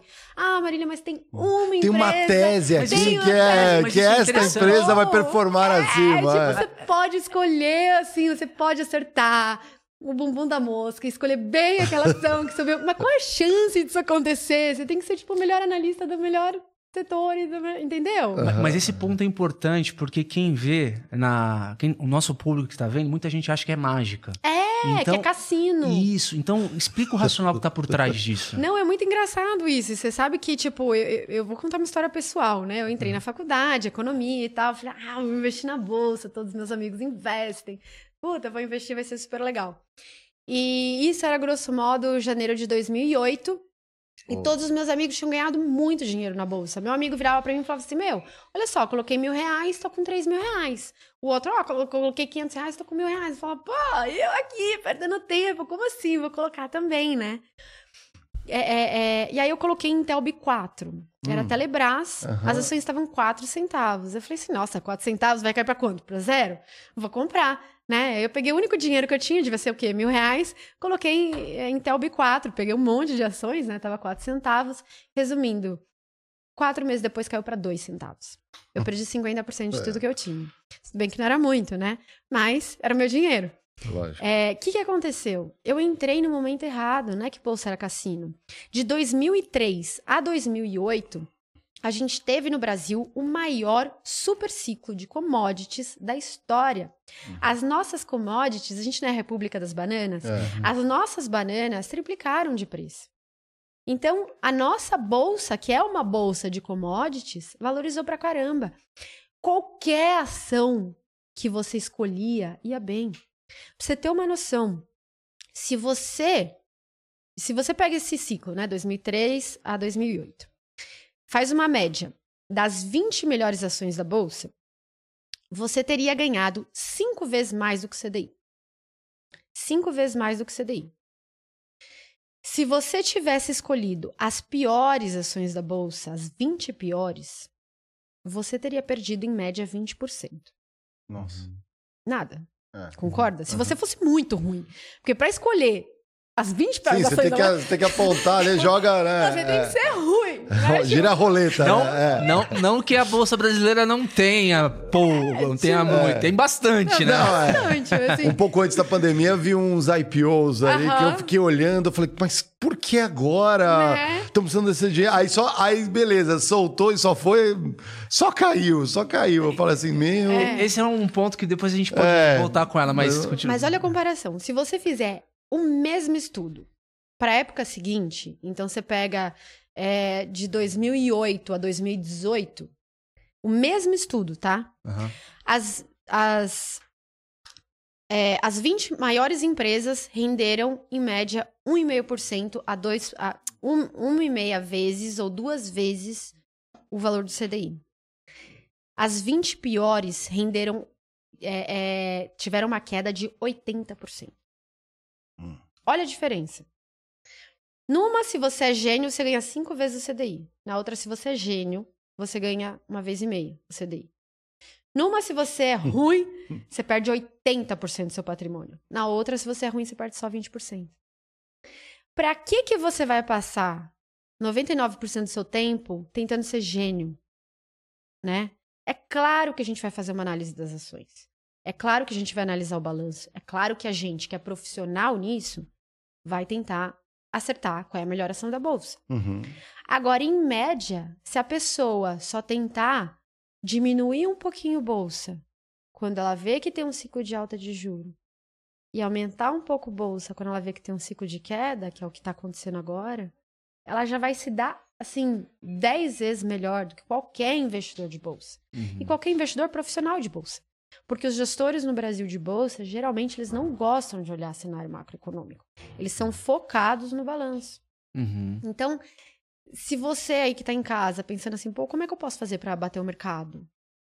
Olha cenário macroeconômico. É. E você acha que é uma, é uma hora boa, assim, é, falando da correlação agora, a gente vê que existem sinais que a taxa de juros pode cair. É, quando eu vou para a bolsa, é um momento interessante para comprar, para ser criterioso. Não, como- super. Um momento super interessante para comprar. Você mesmo disse, ninguém quer saber de bolsa agora. Todo mundo quer saber do quê? Ainda fixa. É. É. Tá todo mundo na renda fixa. É. Tá todo mundo lá. Só que as taxas de juros vão cair. Uhum. Sim. Aí, mas aí tem aquele lance de marcação ao mercado. Aí você pode. Exato. Alguém né? precisar disso, você tá ali. A gente tá lá, legal. É. Agora, Que não é um erro, né? Pra Não quem é um entrou erro. nessa Não, onda não, da, da legal. renda fixa, tá legal. tá é. ótimo, tá ótimo. Agora, esse é o primeiro movimento, né? Que já, vai, boa parte já aconteceu. As taxas estavam 14 e foram para 11. Uhum. Acho que vão para 10, acho, mas já, já começa a ficar difícil o trade, entendeu? Você já Uhum. começa a ficar com pouco espaço para ganhar. E qual que é a segunda derivada? É a bolsa.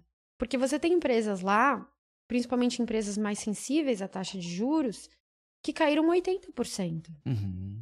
Só que os resultados melhoraram. Olha que loucura! Os resultados melhoraram e as ações caíram. O que que isso significa? É que é muito louco, né? Se você É pega o. É, é, é o. CDI a 13,5, você tem que colocar na cabeça o seguinte: a minha carteira de ações, num ano fechado, Tem que ela teria que né? performar no mínimo 13. Uhum. 13,5, né? Uhum. Pra você estar ali em comp- é, pau a pau com o CDI. Pra performar 20 num cenário adverso, é complicado. Então, assim, pro cara. super é- complicado. então, assim, num cenário de juro alto, os caras fogem da bolsa, Total. porque pra bater o mercado. É Total. complicadíssimo. Só que o mercado sempre antecipa. Aham. Não é que o juros sobe e depois a bolsa cai. Não é assim. aham. Os juros, quando, quando ficar claro que o juro vai subir, a bolsa já caiu 40%. Entendeu? Uhum. O, o mercado financeiro, ele sempre antecipa o movimento. Então, você não precisa esperar a Selic cair para entrar na bolsa. Quando começa a ficar claro que a Selic parou de subir e que agora vem um ciclo de queda, e eu não sei exatamente quando, mas o ciclo é para baixo, já é um momento especial para a bolsa, entendeu? Uhum. Significa que você vai ganhar 40% esse ano? Óbvio que não, né? Uhum. Agora, você vai estar comprando boas empresas, empresas que crescem, empresas que dão mais retorno, que estão aumentando os lucros, múltiplos muito baratos. E isso é sempre uma coisa inteligente a se fazer. Vou te fazer uma pergunta de curioso. Vocês têm vários tipos de produto lá na Nord, né? Uhum. E a gente tem vários momentos de vida. Uhum. É, isso é interessante. Mas se Claro. você pegar é, os produtos mais, digamos, é, radicais, com mais risco, a parte de, de Cripto. ações, cripto, por É. exemplo, tem uma correlação de idade? Se a molecada mais nova vai Claro. em cripto, o pessoal, enfim. Aham, sim. Eu te diria que, que as pessoas de cripto têm uma idade média bem mais nova. Mas isso pode ser por conta de momento de vida, mas eu acho que é também porque eles são mais adeptos a uma tecnologia nova também, né? Tem esse lance da Uhum. tecnologia. O pessoal mais velho não entende e aí não investe porque não entende. Uhum. Mas eu acho que sim. É, claro, né? Quando você está na, na fase de desfrutar do seu dinheiro, ao invés de na fase de acumulação, você não pode aceitar correr tanto risco. Exato. Você tem que fazer uma adaptação, sim. Eu digo isso porque eu olho um pouco do filme da minha vida pra trás. Eu era soldado valente, meu. Eu achava que eu podia co- concorrer com, com, com a mesa do Bradesco, com a BTG. Herói, É, é. Esses caras estão analisando Tem- errado. é, não, meu sou- feeling ganhará, né? Soldado valente lá, É. cara. Ô, puta, mano. com- já, já entra na guerra com um tiro no peito, né? Essa galera Assinava as duas research, é. Só que aí você vai ficando mais velho, aí você começa a falar, porra, mano, tô trabalhando pra caralho todos os dias pra ficar entrando na bolsa e levando fumo, meu. Sim, Eu é. quero, quero saber como é que eu posso gerar patrimônio ao longo do prazo. Sou virando Você rentista. vai- é. É engraçado isso, porque a, a- a vida vai te mostrando, é, com a experiência, que vai mudando a cabeça. Sim, verdade. É, é- é muito. Tanto que você tem ali as fases, né? A, a- você tem a acumulação, a distribuição no final, você tem ali a, a, a curva de crescimento, né? Os momentos financeiros da vida da pessoa. Uhum. Tudo bem, é uma fase, né? A fase do- mais jovem, ela pode ter essa experimentação do mais risco, enfim. Tem que né? ter. Tem que ter. Tem que ter. Uhum. Até para você aprender, Claro, né? total. É, mas hoje, por exemplo, quando você fala de educação financeira, você vê o pessoal, a, a população em geral, os clientes de vocês, é, mais educados do que eram antigamente, assim, com relação a produtos financeiros, ou tem muita falta de conhecimento ainda? Eu, eu, eu que tô no mercado, sempre acho que tem, porque, né, tipo assim, quando eu vou sentar com a pessoa, é óbvio que, né, é, eu trabalho com isso, eu trabalho 24 horas com isso. Então, às vezes tem um gap, mas eu acho que em relação a 5, 10 anos atrás, meu, é uma evolução incrível. Tem cliente que tá comigo há 2, 3 anos Uhum. que as nossas discussões são 90% o cenário macroeconômico. Uhum. Imagina, eu não- eu não discuto com ele se vai ser um pré-fixado, se vai ser Uhum. 2020, se vai ser. de- Não é isso que eu discuto com ele. Eu discuto o cenário. Então, assim, esse é o estágio máximo da evolução do investidor de renda fixa, Uhum. né? Porque você percebe que, ah, não, eu vou comprar esse CDB ou eu vou comprar esse aqui. Isso é uma coisa, mas tem uma hora que, que isso é tão secundário quando você bota em perspectiva o cenário, né? Porque é a primeira decisão que você tem que tomar. Uhum. Então, eu tenho discussões hoje em dia com os clientes super sofisticadas. Uhum. E, e eu, eu não me imagino, assim, há 5, 10 anos atrás, é, tendo esse tipo de discussão, né? Então, eu acho que teve uma evolução incrível. Muito louco, né? Tem uma turma que eu acho muito louca, que é a galera da, do câmbio. é, a turma mais louca, né? É, e o ouro, por exemplo, né? Pega É, alguma coisa assim. Você tem uma tendência, porque eu não- o pessoal fala, ah, é bolsa, alguns produtos mais clássicos, mas eu não vejo mais assim uma discussão, por exemplo, em câmbio. No Brasil já teve muito mais essa discussão. Uhum. É, não que não tenha, né? Ou ouro, por exemplo, para se proteger, talvez. Sim. Ouro é um ativo que não rende juro. É. né? Então, quando o ouro vai muito bem, quando você tem é, uma descrença no sistema monetário global, Uhum. junto com uma época de juro baixo. Mas aí entra a galera da cripto falando assim: não, não, não é ouro, compra bitcoins. né? É verdade, teve uma época, e até uma vez eu fui na CNN fazer exatamente esse debate, né? Ouro É. versus Bitcoin. E na crise, o ouro se valorizou e o Bitcoin caiu. Pois é. Então, assim, ainda, eu acho que o Bitcoin pode eventualmente ser uma reserva de valor e tal, mas ainda é um ativo que muita gente usa para especular. Então, Uhum. nessas épocas de risk-off, que a gente chama, que é épocas de aversão ao risco e tal, as pessoas saem. Uhum. E aí acaba tendo esse, esse efeito de ser uma bolsa alavancada, Hum. né? Então, nas crises que a gente teve, não, não teve muito esse efeito de ouro, de o Bitcoin como reserva de valor. Interessante. Porque pensa, até cogitou-se agora, por conta da guerra e tudo mais, falar assim: não, sistema financeiro mundial agora, nesses momentos, vai tudo. Vai muita gente migrar. Bom, o pessoal migrou, mas assim, a gente não viu o efeito. É, os países entraram também regulando, né? Tem isso. Então, isso é um ponto importante, né? Porque sempre foi um ativo com muita volatilidade, mas à medida que. é Você falou, você trouxe um ponto legal que usa-se também para cripto, né?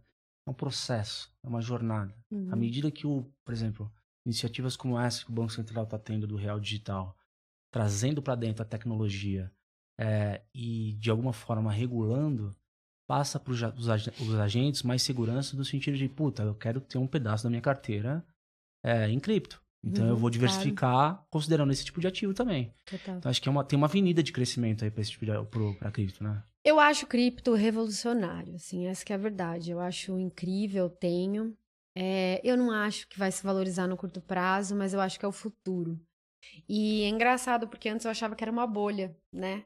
Hum. E eu mudei. Mas Minha. por quê? Por conta da solução Web3, blockchain, mais nessa linha? É, porque Aham. assim, eu mudei de pensamento quando me explicaram sobre o Ethereum e que o que é o Ethereum? O Ethereum é um cartório. É. Tipo uma tokenização de várias. É. É, Um smart é contract. um cartório. É, é. E eu não tinha entendido o Ethereum como um cartório. Imagina se você pudesse securitizar, né? Aham.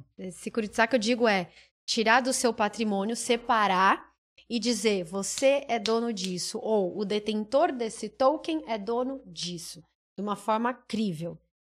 E aí, a partir do momento que você tokenizou, você pode vender para qualquer pessoa em qualquer lugar do mundo, sem burocracia nenhuma. E o contrato é executado imediatamente. Por exemplo, deixou de pagar uma parcela, você para de ser o detentor do token, aquela pessoa para- começa a ser o de- zero burocracia, zero custo, zero judicialização. e a gente é o país da burocracia, né? É. Só que a gente é a Rússia, é a Turquia, é a Argentina, é muito mais lugares são burocráticos do que não são burocráticos. Sim. Então, assim, eu acho, eu acho a tecnologia revolucionária. Cara, você já ouviu falar da Before? Não. É BEE4. É uma bolsa que ela, Ah, que- ela, ela, ela, o propósito dela é entrar um, um segmento abaixo da, da B3 Uhum. é, por um ticket de, de IPO menor, da empresa, um cheque, cheques menores, né? Uhum. PMS. Uhum. Que já nasce em blockchain completamente tokenizado. O problema dela hoje é liquidez. Mas a Uhum. tecnologia maturando, eu acho que vai ser um puta de um, concor- um, um Com candidato certeza. a concorrente. Aí o que? Concorrente empresa série B3. A, esse nível? É, é, é uma parceria da Núclea, é, antiga CIP, com outro, com outra gente que eu não lembro o Pra nome agora. captar pra esse que, tamanho de cara, empresa. eles, né? é, a empresa pode abrir capital nessa bolsa, nessa bolsa Aham. e onde os, os ativos já são todos tokenizados, já, já é fundado em blockchain. É muito louco, cara. Tipo um Assim, Russell tokenizado. É. Hum. E tem algumas. A gente já recebeu aqui é, uma boutique de investimento, a GCP, o Gustavo Blasco. Não sei se você Uhum. conhece o Gustavo Blasco. Ele já, ele já tem iniciativas de é, uma plataforma de recebíveis onde você consegue é, distribuir, é, tokenizar, digamos, securitizar pedaços de dívida para você fazer um marketplace onde o tomador de crédito tem ali a, a sua demanda e por outro lado tem os tokens onde o mercado secundário pode tomar. Sim. Então, olha É que incrível. interessante. Já virou um É novo negócio mercado, que vai é. vir a galope, Total. vai ser foda. Não, Assim, vai ser é, incrível. é, Vai ser incrível. Eu, eu sou muito, muito, muito entusiasta. sim. Imagina, eu trabalho com renda fixa, né? Renda fixa é securitização de recebíveis. Uhum. Então, a hora que eu entendi como um cartório global, universal, falei, caramba, isso é demais. Você saiu daquele discurso, ah, mas não tem lastro em nada, pô, aquele do- do É. economista, né? É, porque assim, no final das contas, É. se você for acessar esse mercado, você tem que comprar o Ethereum. Uhum. Você só pode acessar via compra de Ethereum, e é uma moeda finita. Então, Uhum. como é que você. Como é que. Se todo mundo acessar, Sim. quanto que vale? Não sei. Uhum. E, Até o limite, né? De, de, de mineração, né? da- É, Tem um limite, é. é meio louco pensar isso. e vai ser louco porque essa arquitetura que o Bacen já está sugerindo para o mercado, que vai nascer esse, esse real digital, já é acoplado a Ethereum. Você tem um Hyperledger lá, Bezu, né, que é um, é um tipo de blockchain lá permissionado, para justamente acoplar estruturas de Ethereum. Então, imagina a disrupção que vem nessa próxima onda de tecnologia no mercado. É. E o Banco Central é vanguarda nisso. Super, super. Os Não, caras o Roberto estão- Campos fez um trabalho incrível mesmo. Sim, de- sim. Essa parte de tecnologia eu não tenho o que falar, assim. É, assim, é uma vanguarda atrás da outra. Inclusive, se você for falar de Pix, hoje o Brasil está exportando Sim, Pix para os outros países. Mas com o real Não, digital, do É. Pix não vai nem, Nem precisar nem vai de precisar Pix, de né? Pix, né? O Pix já vai ficar para trás, né? É, É um avanço que já tá com, com os dias contados. com os dias contados, é, exatamente. Ô Marília, e, e quais são os ativos hoje que você acredita, já que a gente está numa hora boa para comprar bolsa, que tipo de, de empresas que você acha que tem mais potencial para o médio e longo prazo aí de crescimento? Então, eu gosto muito de empresas de crescimento, né? Que foram exatamente aquelas que foram mais impactadas pelo ciclo de aumento de juro. Então, por exemplo, o Banco Inter, MRV, Banco Pactual, Uhum. é, que mais? Ahn, deixa eu lembrar agora, Prio, né? Hum. PetroRio. Prio é a menina dos olhos lá do Bruce. É, né? do Bruce, queridíssima dele. Mas é uma empresa, assim, que, que todo ano entrega aumento de receita, né? Aham, É, é isso que você quer de uma empresa. é. Pra- Que ela cresça e fature mais do que o ano anterior. Né? é. Gere mais lucro e tal. Então, realmente é uma empresa incrível e é uma empresa ligada à exportação. Então, se o Brasil não der errado, ela dá certo, né? Então, ela é mais antifrágil, digamos assim. É uma boa empresa para compor um portfólio. Uhum. Vamos supor que você tem uma empresa mais voltada para mercado local, né? Tipo bancos, vai. É, o MRV. É, a Prio, ela compõe bem porque ela é ligada ao mercado externo. Então, é legal, é- é um bom peão para você colocar no seu jogo de xadrez. Uhum. O Bruce diria que é o rei, mas...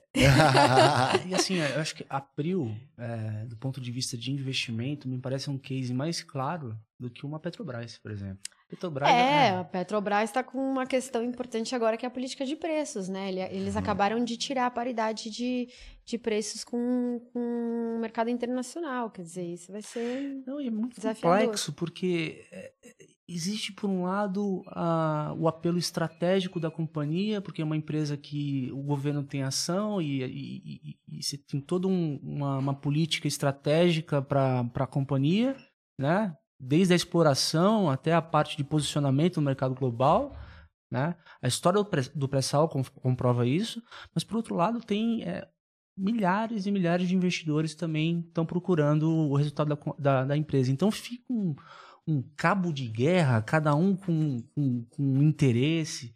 E, e aí você fica ali, caramba, é, se for para investir numa empresa pública, mas que tem um interesse meio que é, lá e cá, você não sabe muito bem o case, prefiro investir, investir na Prio, cara. Sim. É, é isso que muita gente fez. Trocou a Petrobras por Prio, por 3R, por outras petroleiras que não. Porque eu não deslegitimo essa pegada do governo em fazer da Petrobras um, um agente estratégico no desenvolvimento do país. Sim. Que não necessariamente mire o lucro líquido na ponta.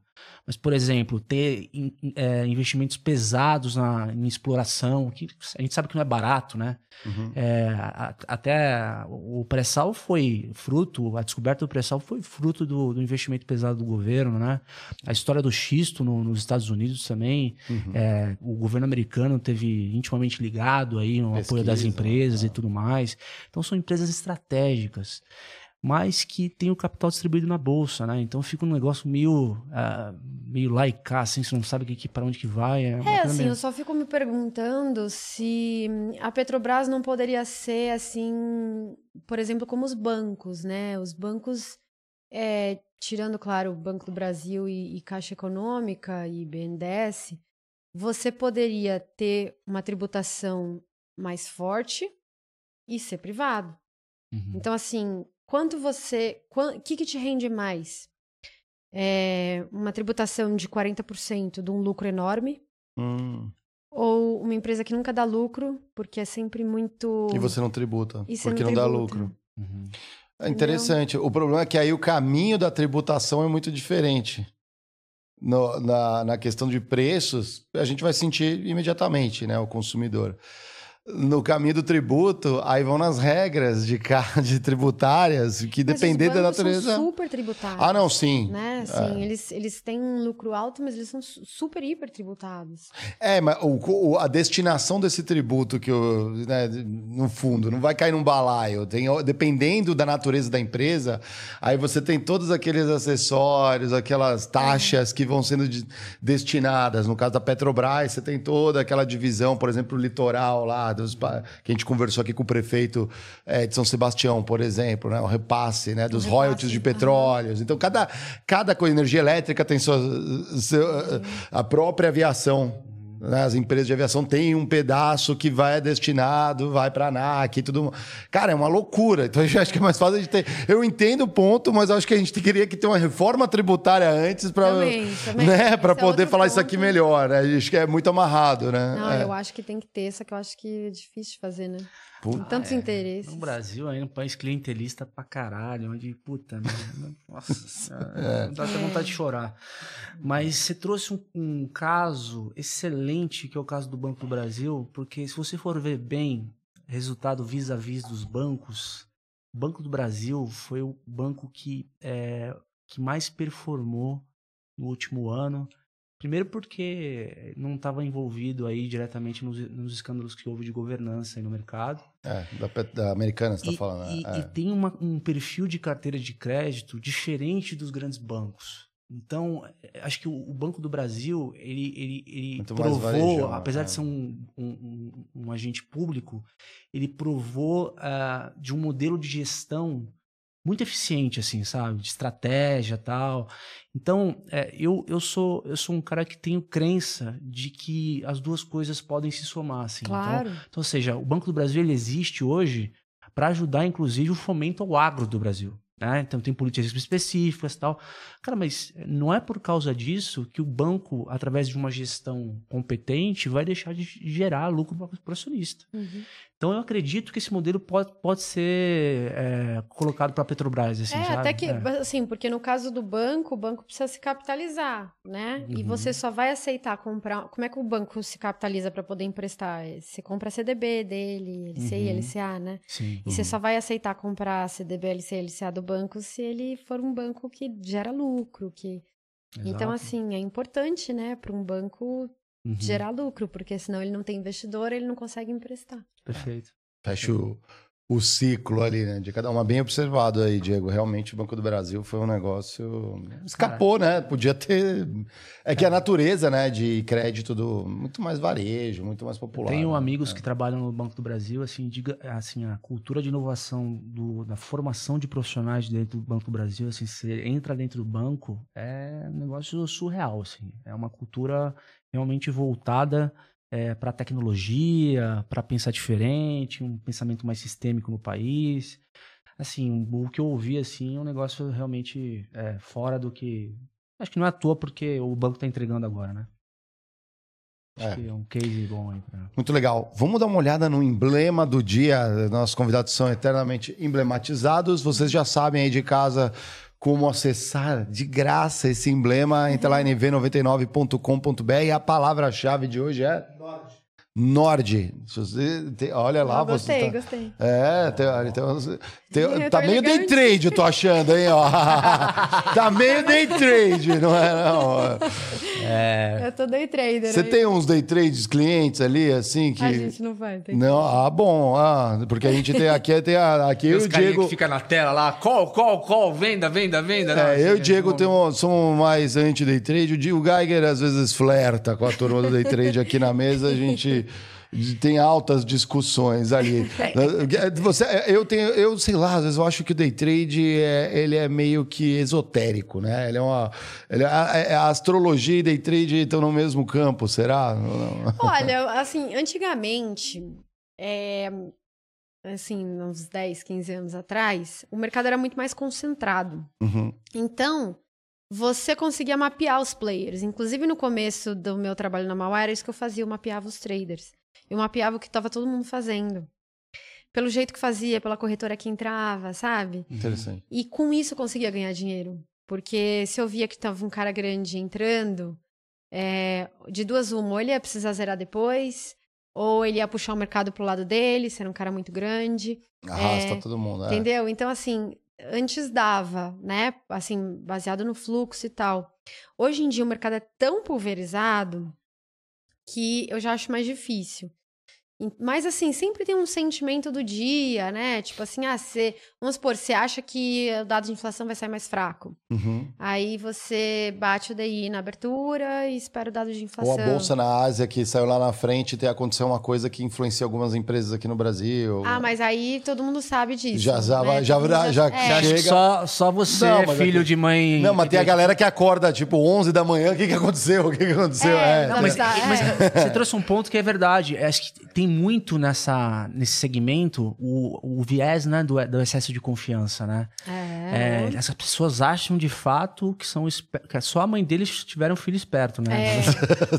muito. muito. O que eu mais ouço, assim, não, mas eu tenho um jeito diferente de ver as coisas. É. Ah, esse jeito assim, diferente. É. Assim, longe de mim querer julgar, assim. E eu, eu, hoje eu sou um pouco cético com relação, porque eu já tomei fumo. Então, assim, tenho propriedade do que eu tô falando, entendeu? É. É... Quem tentou. É. E aí, não tem problema. Acho que é, tem maneiras? Tem.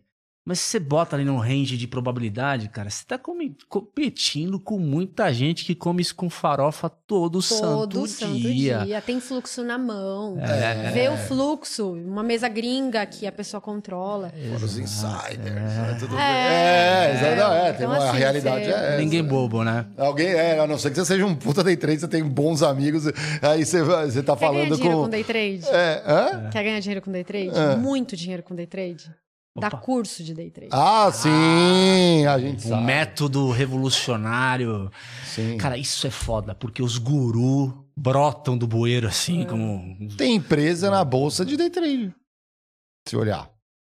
Tem, É, tem. Tem, Tem. tem empresa Você focada Conhece bem. nisso, é, é. E é foda isso, porque é, tem gente que se dá bem, eu- as pessoas competentes que estudam se dão bem, mas o que tem gente que se machuca, isso que me deixa triste, assim, sabe? Eu concordo. É, e, e é uma coisa que deveria ser um pouco mais regular. Eu acho que se machuca na tentativa de fazer aquilo atividade, né? De o seu ganha-pão. E é muito complexo, né? Não, mas, é, ô Marião... E fora a não Tem a inocência, ver com né? teoria, tem a ver com um sentimento. O day trade, ele vai lá na sua alma e fala, vem, gatão. É, não, sim, é. Não, Seu primeiro trade sempre vai ser um gain. Você sempre vai ganhar, entendeu? Aí você vai falar, hum, meu, Já era, achei meu lugar, né? Fica tranquilo, coloca o stop um pouquinho mais embaixo. É isso. Deixa vir. Não, É mais fácil brincar lá no, Vai no- voltar, aqui no joguinho vai dos foguetinhos, né? que vai voltar, explodindo, voltar. né? É. Mano, quando, quando, quando você pensa que vai voltar e que desce mesmo, e tá, tá fudido, entendeu? É.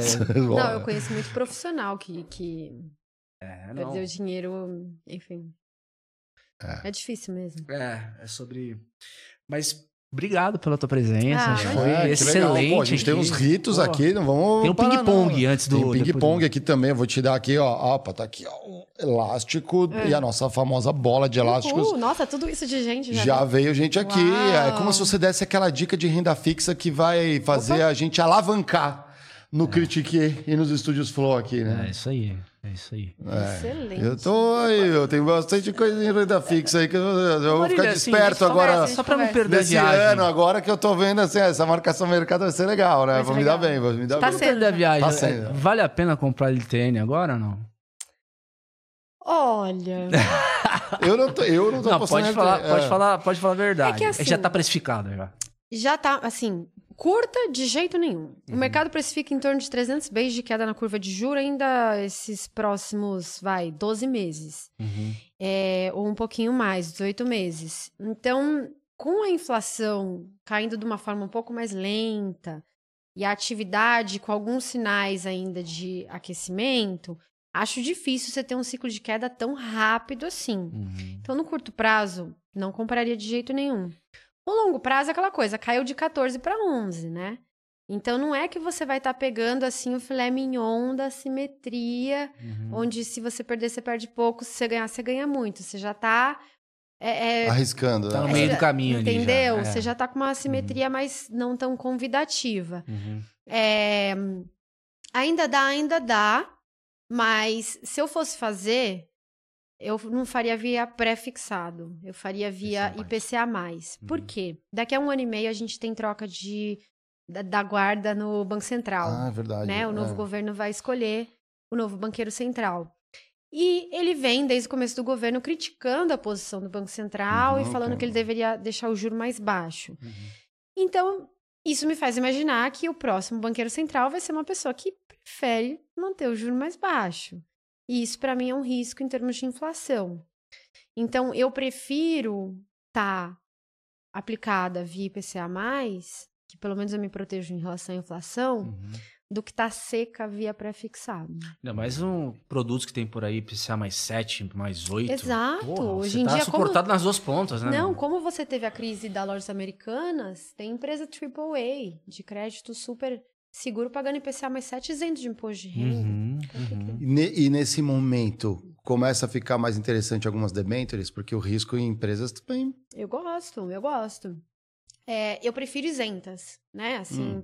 porque se você tiver uma inflação um pouco mais alta, você paga imposto de renda na inflação também. Né? Ah, é você paga verdade. imposto de renda no É, juro e na sim. inflação. Mas sim, tem, tem empresas que estão pagando uma taxa muito boa, assim. Empresas boas, tem muito lixo por aí, tem. Quando você entra na corretora, tem muita empresa que você nunca ouviu falar, já reparou? É. Cuidado com essas, tá? Não vai. Cara. Porque Debenture e Cricra não tem FGC. Então, assim, deu, deu ruim na da Light, deu ruim. Você não vai receber. Você vai entrar em recuperação judicial, você vai receber uma parte Mas recebe pequena um daqui a- dia? Cara, daqui a cinco anos você vai receber 20, 30%, Uhum. 40%. Se for muito boa a recuperação judicial, vai receber. Agora, vai demorar pra você receber, né? Uhum. Não é um dinheiro que vai ficar rendendo lá e tal. Então, É. assim, cuidado com esses nomes que você nunca ouviu falar, pega boas empresas, mas tem boas empresas pagando boas taxas, sim. A, dica aqui também é diversifica seu fundo garantidor, né?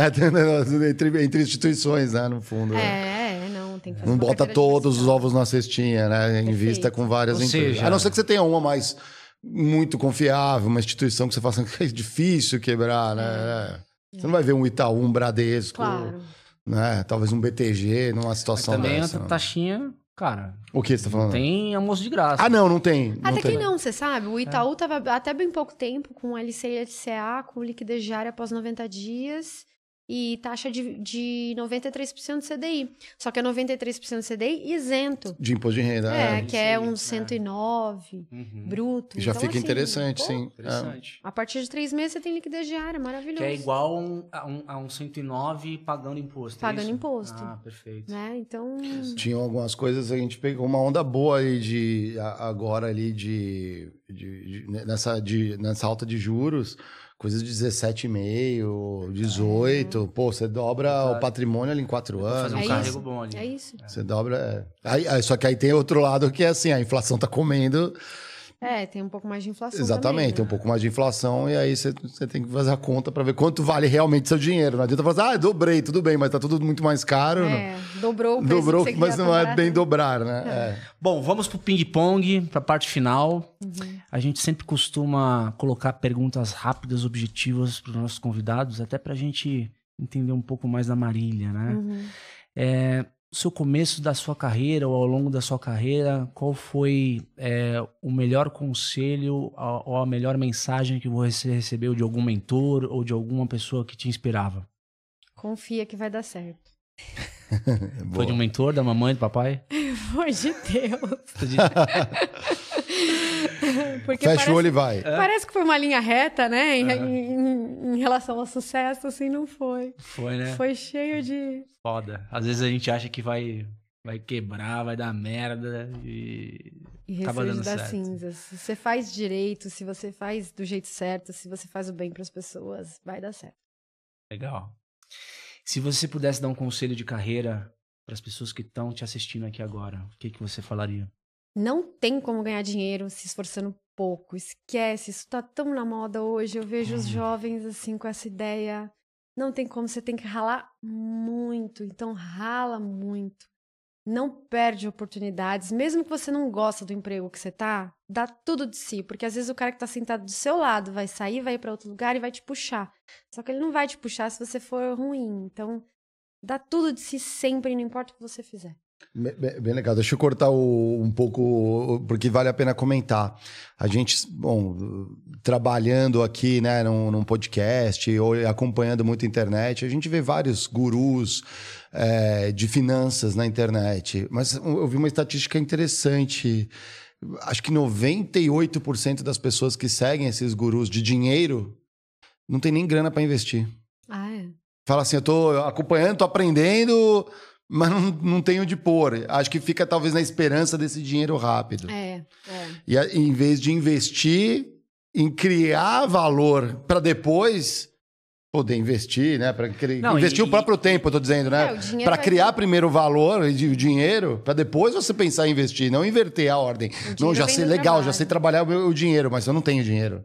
Você investiu o seu tempo, você dedicou sua atenção, em vez de criar habilidades, outras coisas que vão te fazer ter dinheiro, para depois investir. Tem, o pessoal tem uma ansiedade, talvez. Total. Mas, cara, é um ótimo conselho, viu? Porque o que dá dinheiro é trabalho. É trabalho, é É suor. trabalho, não é da noite pro dia numa tela, não é. Treinando, treinando. né? Você tá. Você tem, você tá. prazo, tá? Tem uma turma que vai bater em você. depois de né? velho a gente vai criando casca, né, meu? A gente vai criando casca, enfim. os tombos que a gente leva na vida. Então, é assim que funciona. E para você, se você pudesse conversar com a Marília que começou lá no começo, que tipo de ideia você daria com ela? Assim, o que você aprendeu hoje que você gostaria de passar para aquela Marília que começou? É, eu acho que essa é essa coisa de confia, assim. Faz o melhor que você pode e confia que vai dar certo. Tem que fazer o melhor. Tem que. Eu, assim. Eu, eu era aquela que, se meu chefe pedia um, eu entregava dois. Se ele me pedia dois, eu entregava três. Eu nunca entreguei meio, Uhum. sabe? Eu acho que. é, eu, eu não sei, eu acho que a receita é essa porque foi o que deu certo pra mim. Uhum. Um livro ou. Renda fixa obra, não é né? fixa. Aí não vale, né? Outro, outro que te inspirou, vai, vai. Eu gosto muito do Valor do Amanhã, do Eduardo Janete. Eu acho que é, é, é o primeiro contato com juros que você pode ter se você é uma pessoa que não conhece nada sobre economia. Acho bem legal. E ele é, ele é didático, assim, né? Super, ele tem uma, não, pe- é tem uma, tem uma super pegada meio. divertido. Ele é É, o diferente. Eduardo Janete é super envolvente, Ele é- imagina. Ele é, ele é muito bom mesmo. Muito bom. E para você, para finalizar, o que é o trabalho? É o propósito, né? É o que te deixa útil frente à sociedade. Não tem nada melhor do que ser útil. Resolver problema de gente, né? Nossa, eu adoro. É. Eu adoro, eu acho incrível quando alguém me manda mensagem. Teve uma vez que um cliente meu me mandou mensagem no Telegram do Renda Fixa Pro. Olha, Marília, tá vendo isso aqui? Ele tava em Maldivas. Tá vendo isso aqui? Foi a minha NTRB 2035 que você recomendou. Ai, que Sabe, legal, isso tipo, é muito legal. Tava ele e a esposa e a esposa assim, eu te amo. Que legal. É muito cara. legal, você Sensacional. O realmente- projeto de- da viagem foi baseado numa decisão lá atrás. Você né? toca a vida das pessoas, é legal isso. Legal. Tem caramelo aí? Tem, lógico. Um caramelo Aqui, que a ó, gente nosso sempre dá de presente presente aqui pros pra nossos convidados ó. Mid. legal. Esse é docinho aqui, ó. Isso Bom pra é tomar pra- geladinho. Nossa, maravilhoso. Isso aí é obrigada. pra tomar em Premiado. ocasiões especiais, principalmente quando você receber um feedback de uma NTNB de 35. Fala, cara, vou abrir Né? uma Eu vou aqui. abrir ele. É, eu- Super Obrigado obrigada, novamente pela tua obrigada. presença, foi bem Obrigada, legal. Aqui a gente teve um, um pouco de aula, né, cara? Boa. Mercado financeiro, renda fixa. Então acho que vai ser importante, porque a gente, a gente costuma dizer o seguinte: episódios do Critique é, são aulas guardadas de diferentes temas, né? Uhum. Então a gente já teve outras agendas aqui de mercado financeiro, a gente teve uma aqui mais focada talvez em, em renda fixa, que ajuda a completar um pouco do nosso quebra-cabeça, porque a gente já, já teve diferentes recortes do mercado É financeiro aqui. Então, te agradecer aí pela, pela tua participação. E na próxima semana a gente vai Não, ter- próxima ah, semana não. Amanhã. Amanhã, nós temos a Luísa Barsi. Ah, que Então legal. já viu, vamos falar, continuar no, Excelente. no assunto, né? Então, os maiores investidores, pessoa física aqui do Brasil, né? O pai Excelente. dela, ela. Então, assim, vamos entender bastante quem vai estar na mesa aqui comigo, é André Geiger. Então, vocês já se preparem. Sim, né? e eu vou estar Olha assistindo. só, cara. Vem aqui, vem aqui. Eu? Onde você estava hoje? Flow Tá. News, assistam. Aí, ó, boa. Galera que não tá, vocês estão perdendo o Flow News, ali tem um monte de notícia rolando, hein? Ó, acompanha aqui a atmosfera dentro dos estúdios Flow aí. Vários programas tem novidades em breve aí. Vocês vão, fiquem, colhem que não critiquei, que vocês vão ver coisas nascendo. Mi- redes sociais, mídia. Ah, Marília Fontes, tô em todas. Tô no YouTube da Nord Research, né? Com Legal. vários conteúdos de renda fixa, explicando na lozinha. Eu sou a louca da lousa, eu gosto de desenhar e tal. Legal. E no Instagram, Marília Fontes, no Twitter, no LinkedIn, você vai Tem que ter uma disciplina pra publicar, né? É. E Tem. aí é você que cuida de tudo isso? Você tem uma. É, não, eu tenho ajuda, eu Ah. tenho ajuda. Pô, porque também não dá pra É, vários. Não, imagina, tem cinco crianças em casa, uma empresa com sete CNPJs e Sim, você tem a cinco rede filhos? social. Eu tenho dois filhos e três enteados. Ah, legal, legal. Tá bem em casa. É, né? não tá fácil a vida. Tá